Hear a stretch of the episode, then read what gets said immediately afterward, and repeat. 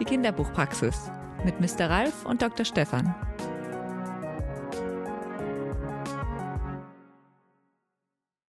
Hey Stefan, Stefan, komm mal, komm mal. Stefan, Was? komm mal her. Komm. Ja. Hast du schon deine neue Visitenkarte? Dottore Stefano müsste da jetzt Ach, draufstehen. Dottore, das klingt gut. Äh, dann müsstest du ja Signore Ralfonso heißen oder so. Wahrscheinlich, wahrscheinlich. Ja, naja gut, wir praktizieren ja nur für kurze Zeit. Ja. Ausnahmsweise Aber in einem Auslandsanlass. Jugendbuchmesse.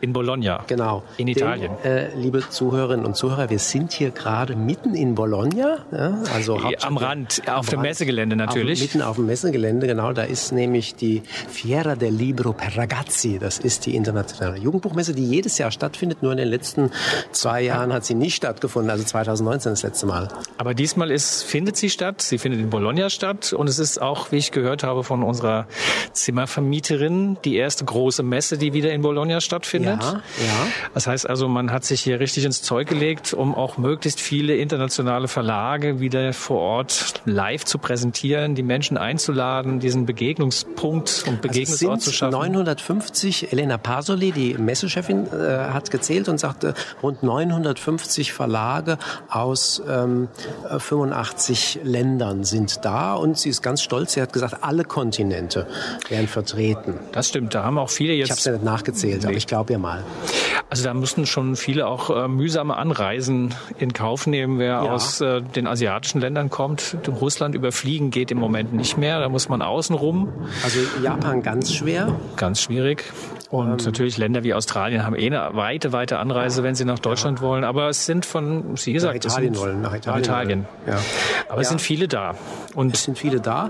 Und bisschen anders als in den vergangenen Jahren ist es so, die Gemeinschaftsstände von Österreich und von der Schweiz und von Deutschland, die sind also riesig groß geworden.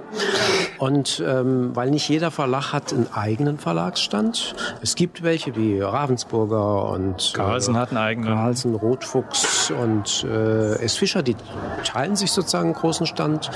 Ähm, Löwe hat einen eigenen Stand, Tesloff. Also es gibt äh, einzelne, die Ars-Editionen, die das haben, aber viele sind am Gemeinschaftsstand. hat auch einen eigenen Stand. Ähm, mhm. Ja, also da können wir ja mal gucken, wie die Erfahrungen so sind. Und komm, ich würde sagen, wir ziehen uns mal hier aus der Menge Menge ziehen wir uns mal ein paar raus. Ja, Hier, da, da ist doch die Sibylle. Mit der Sibylle haben wir doch äh, vor einem Jahr drüber gesprochen. Die Sibylle, die könnten wir doch, die warte mal, ich gehe mal hin, die Sibylle. Hol sie mal.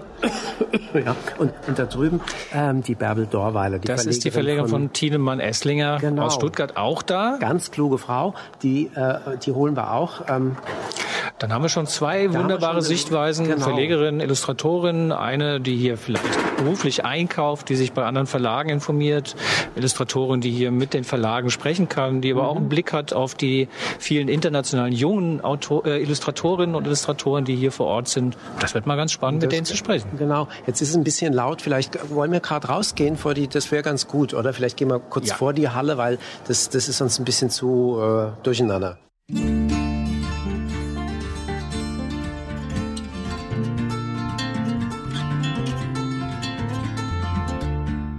Ach, guck mal, all die Leute, Ralf, hier, das ist toll in Bologna. Mensch, ein, ein schöneres Gesicht als ein anderes. Also lauter vertraute Gesichter. Ja, alle freuen sich. Das war ja. gestern schon so. Gestern, ersten Tag, das war ein einziges Hallo, war das nämlich ähm, beim Deutschen Gemeinschaftsland. Mir ging's so und du hast geguckt und die Leute haben gesagt, ah, schön, dass dich zu sehen und so weiter und wieder diese vertraute Wenn man Gespräche. sie mit den Masken erkannt hat. Ja, das war manchmal nicht so einfach. Hat, ne? Wenn man sich überhaupt genau. Ja, das hat es mit den Masken nicht einfacher gemacht, wenn man in die Augen geguckt hat und dann gesehen hat, oi, das Oi. könnte ich kennen. Aber der Rest mal gucken. Aber dann Maske ab und doch wer anders. Ja. Du hast so schön gesagt, Sibylle, ähm, vor einem Jahr im Podcast hast du gesagt, oh, hoffentlich bald wieder Bologna. Jetzt hat es doch ein Jahr gedauert, aber jetzt, ja, jetzt ist es Bologna und ja, ich find's toll. Ich finde, da sind viele alte Fäden wieder aufgenommen worden. Also es geht mir wirklich so. Und auch Geschichten und Gedanken und Ideen. Also das äh, funktioniert hier natürlich immer wieder wunderbar. Man geht an den Büchern vorbei, man führt kurze Gespräche und das hat eine Konfetti-Explosion im Kopf. Vielleicht sollte man vorher noch mal sagen, dass Konfetti-Explosion, das müssen wir merken, oder? Konfetti-Explosion. Man muss ja vorher ja. noch mal sagen, was hier überhaupt ist. Wir sitzen jetzt sagen jetzt einfach die Kinderbuchpraxis. Ja, wir, sind in Italien, das ist ja jetzt nicht ganz wir, gewöhnlich. Wir sind in Bologna auf das der internationalen Jugendbuchmesse. Kinderbuchmesse. Jugendbuchmesse heißt Ragazzi bedeutet nicht Kinder, das sind die Ach, Bambini. diese Italiener immer, das ja, ist unterscheiden. Das ist nur die, ich glaube, wie ist denn das?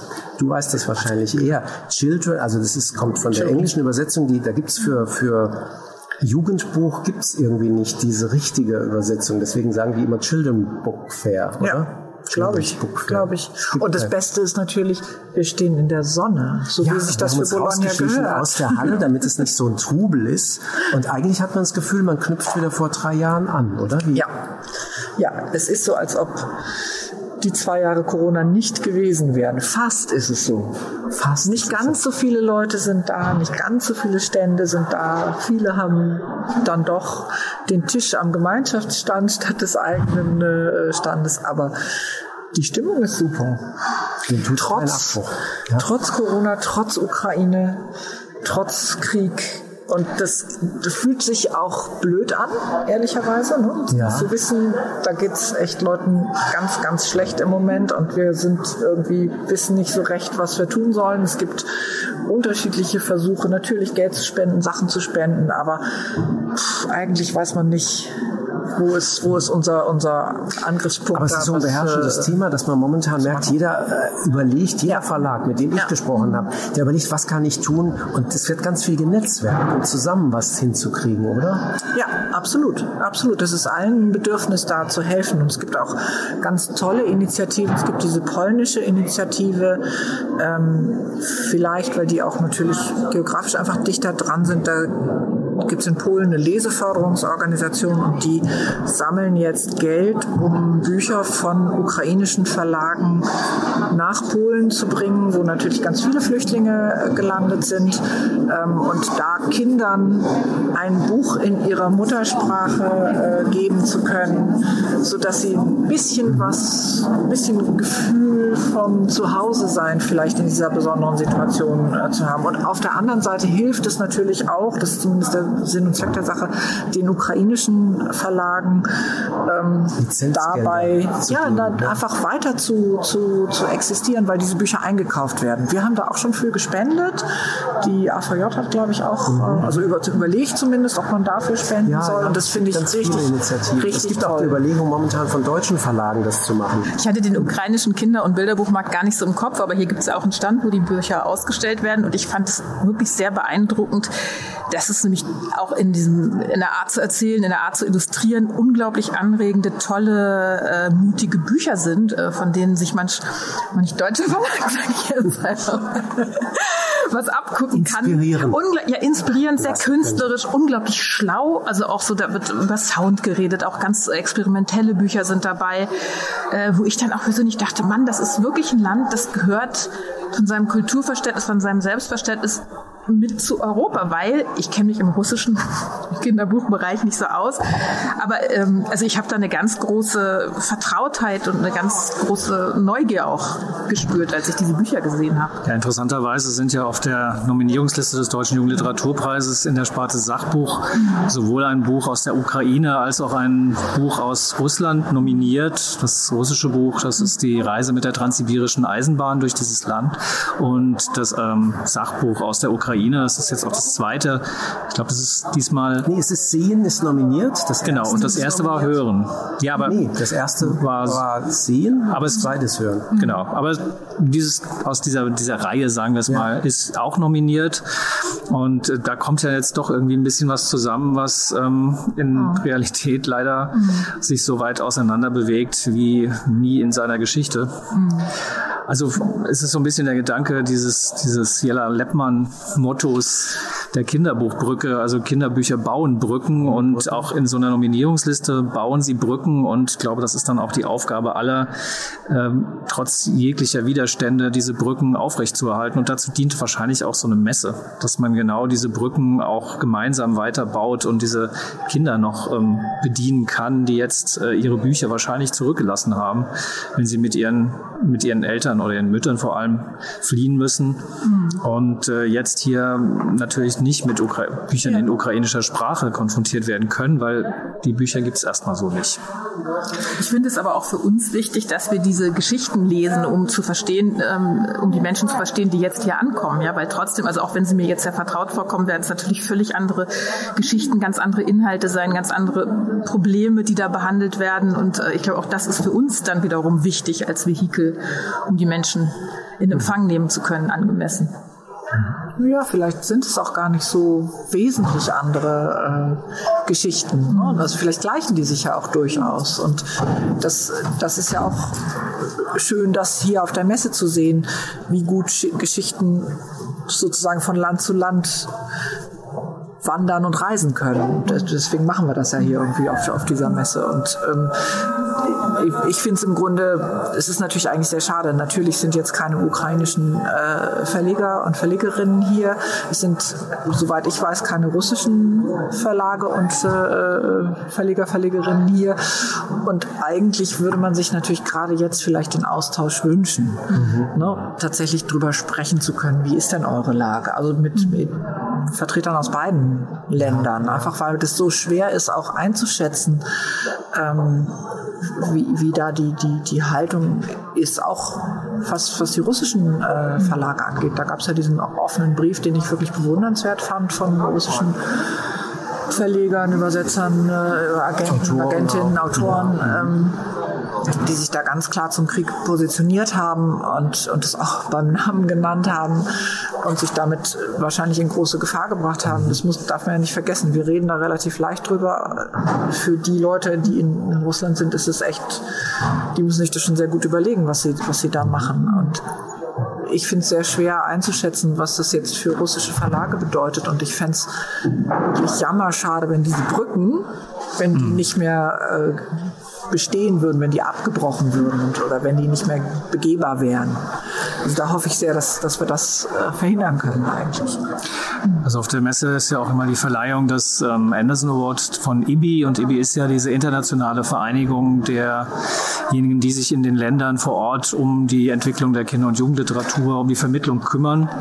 Und auch da gibt es natürlich eine Sektion in der Ukraine und es gibt eine Sektion in Russland, äh, die gemeinsam unter diesem IBI-Dach ähm, miteinander arbeiten sollen. Und ähm, da wir jetzt vom Arbeitskreis ja auch dort als deutsche Sektion Mitglied sind, haben wir da eben auch den Einblick. Und das ist natürlich eine ganz, ganz schwierige Situation, weil äh, da spiegelt sich natürlich dieses politische Verhältnis auch wieder, dass die Sektionen aus den baltischen Staaten da eine ganz andere, viel schärfere, viel schärferen Ton in Diskussionen hineinbringen, als ähm, die Vertreterinnen und Vertreter aus Russland das vielleicht irgendwie noch können im Rahmen dessen, was da möglich ist. Also auch auf solchen Ebenen findet eben noch Dialog statt, muss auch stattfinden, aber es ist halt einfach schwer und ich sag mal, es überschattet die Messe so ein bisschen. Auch dieser leere Stand des ukrainischen äh, Buchinstituts. Ja, ja, dieser ganz leere. Stand macht betroffen. Also wenn man alle 26 das sieht, dann ja.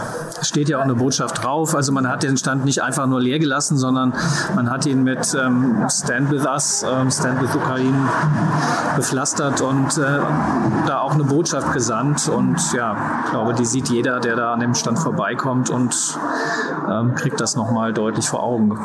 Aber ich glaube, im Moment Worte zu finden und auch diese Kluft zu überbrücken, ja, also zwischen eben auch Russen und uns Ukrainern. Es gibt ja auch diese Diskussion, können wir die Sprache noch sprechen, die uns natürlich trotzdem geprägt und sozialisiert hat und so viel bedeutet.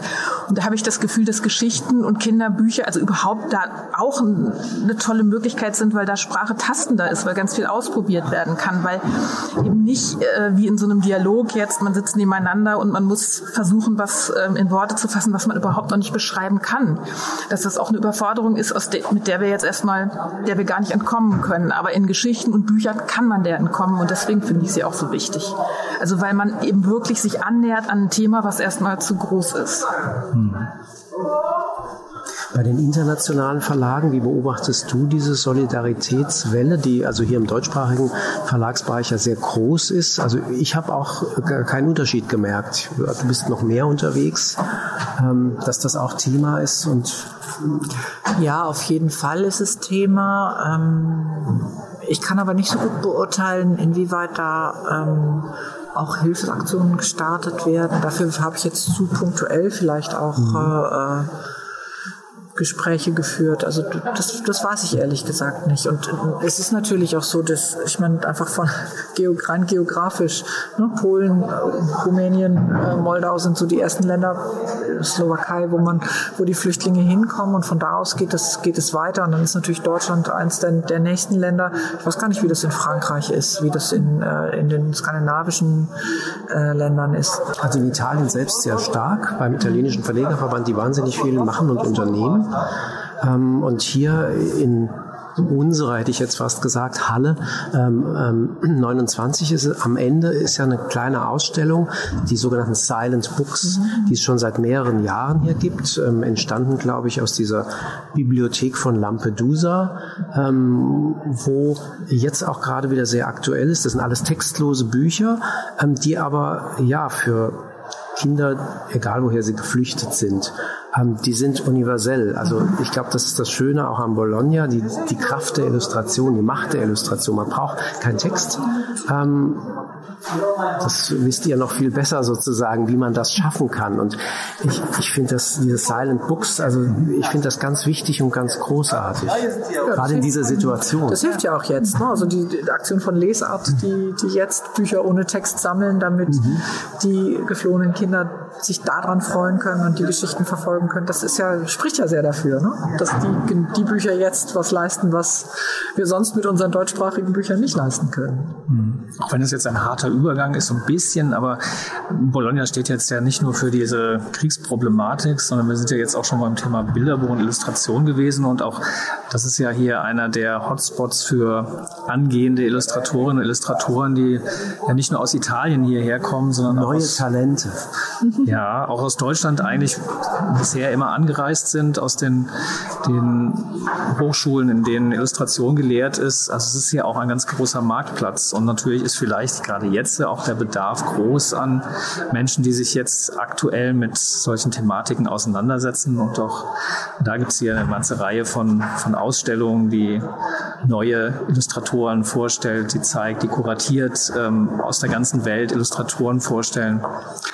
Ist das denn für Verlage hier auch ein wichtiger Punkt, um solche neuen Talente zu finden? Grundsätzlich immer. Da ist die Messe natürlich immer ein wichtiger äh, Moment für. Ehrlicherweise bin ich in diesem Jahr fast zu kurz hier. Ne? Morgen früh geht's wieder, wieder zurück. Ähm, ich würde mir jetzt fast wünschen, noch einen Tag äh, zu haben, um noch mehr rumschauen zu können, um auch vorne in der Ausstellung noch mal ausführlicher äh, schauen zu können, weil man entdeckt immer was, was, was, was man mitnimmt, egal ob das ein Stil ist, ob das ein konkret eine Illustratorin oder ein Illustrator ist. Ähm, dafür fehlt mir jetzt ein bisschen die Zeit. Das war einfach so schwer auch einzuschätzen, wie Bologna aussehen würde. Ich glaube, meine, äh, mein Terminkalender, der hat sich so total auch geändert. Ne? Also ja, zwei oder drei Absagen auf den letzten Drücker, weil Leute wegen Corona nicht anreisen konnten. Aber auch so ganz spät noch haben wir noch äh, Termine gemacht. Und man trifft natürlich hier auch einfach hm. Leute, die man um, schon seit Jahren kennt und äh, mit denen sich irgendwie kein Termin ergeben hat, aber wo man dann doch irgendwie kurz sich austauscht. Und hast du als Illustratorin da auch nochmal einen besonderen Blick drauf, wenn ja. du da gucken gehst und sagst, oh, guck mal. selber mal als Mappenstudierende, oder? Mit der ja, Mappe da. Ich mich kaum dran erinnern. da sind noch keine grauen Haare zwischen die Zeichnungen gerieselt. Nein, also ähm, ja, ich finde das eine ganz, ganz spannende Herausforderung, jetzt auch an Zeichner sozusagen diese Welt in Bilder zu fassen. Ähm, ich glaube, der deutsche Markt, und das ist jetzt die Kritik, von vorhin dran anschließen musste, aber mit offenerem Blick auch auf solche Zeichnungen zugehen können, weil da gibt es wirklich wenig von. Also wenn ich durch die italienische Halle gehe, wenn ich mir die französischen Bilderbücher angucke, die belgischen, da ist einfach mutigeres und auch zeitgemäßeres Erzählen und Zeichnen findet man da. Und ähm, das gibt's in, in deutschen Verlagen auch immer wieder ganz, ganz viele tolle Bücher, aber es gibt eben auch sehr, sehr viele, die die sich ja wiederholen, Mainstream sind, die, die was erzählen, was schon hundertmal erzählt worden ist und die eigentlich nicht diese ganz, ganz vielen Probleme dieser Zeit, die wir im Moment haben, zumindest versuchen anzugehen. Und ich glaube, das ist nämlich wirklich auch schwierig und da liegt man nicht immer richtig und dafür gibt es auch keine Schablonenbilder, die müssen neu erfunden werden. Und das ist die ganz große Herausforderung an uns Kreative im Moment. Mhm. Ihr habt ja ein Buch gemacht, ähm, Gabriel Verlag, was sozusagen Krieg erklärt. Also eigentlich eine Sache, ja. wo, wo, wo jeder ähm, sagt, ach, so ein Buch machen wir lieber nicht, das ja. ist zu kompliziert für Kinder. Ihr habt euch das getraut. Ähm, ich weiß nicht, glaube ich, war eine Lizenz. Es war eine Lizenz ähm, aus dem Französischen.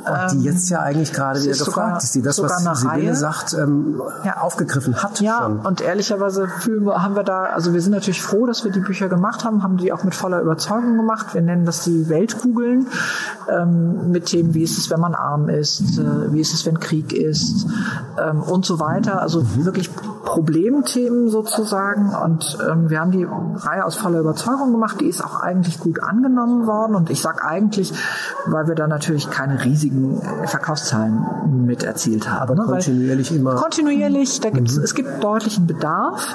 Und was wir jetzt sehen, seitdem äh, Russland die Ukraine überfallen hat, ähm, äh, ist das Kriegsbuch ist durch die Decke gegangen, ist jetzt leider gerade ausverkauft.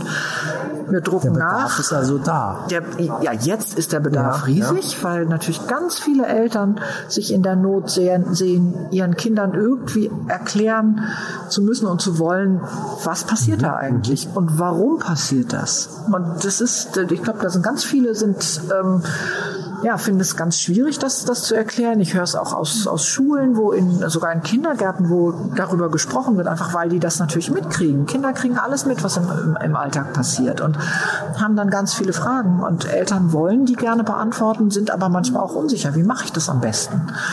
Und da können solche Bücher helfen. Und wir sehen jetzt gerade, dass das richtig gebraucht wird und sehen das natürlich äh, mit einem lachenden und lachenden und einem weinenden Auge, ne? weil natürlich natürlich freue ich mich, dass wir da ein Buch haben, was ähm, in dieser Situation stützt, hilft. Stützt ja, ja, ich, also ich sehe das, ja. das, das sehe ich als, als durchaus positiv, aber ich würde mir natürlich wünschen, dass der Anlass nicht da wäre. Mhm.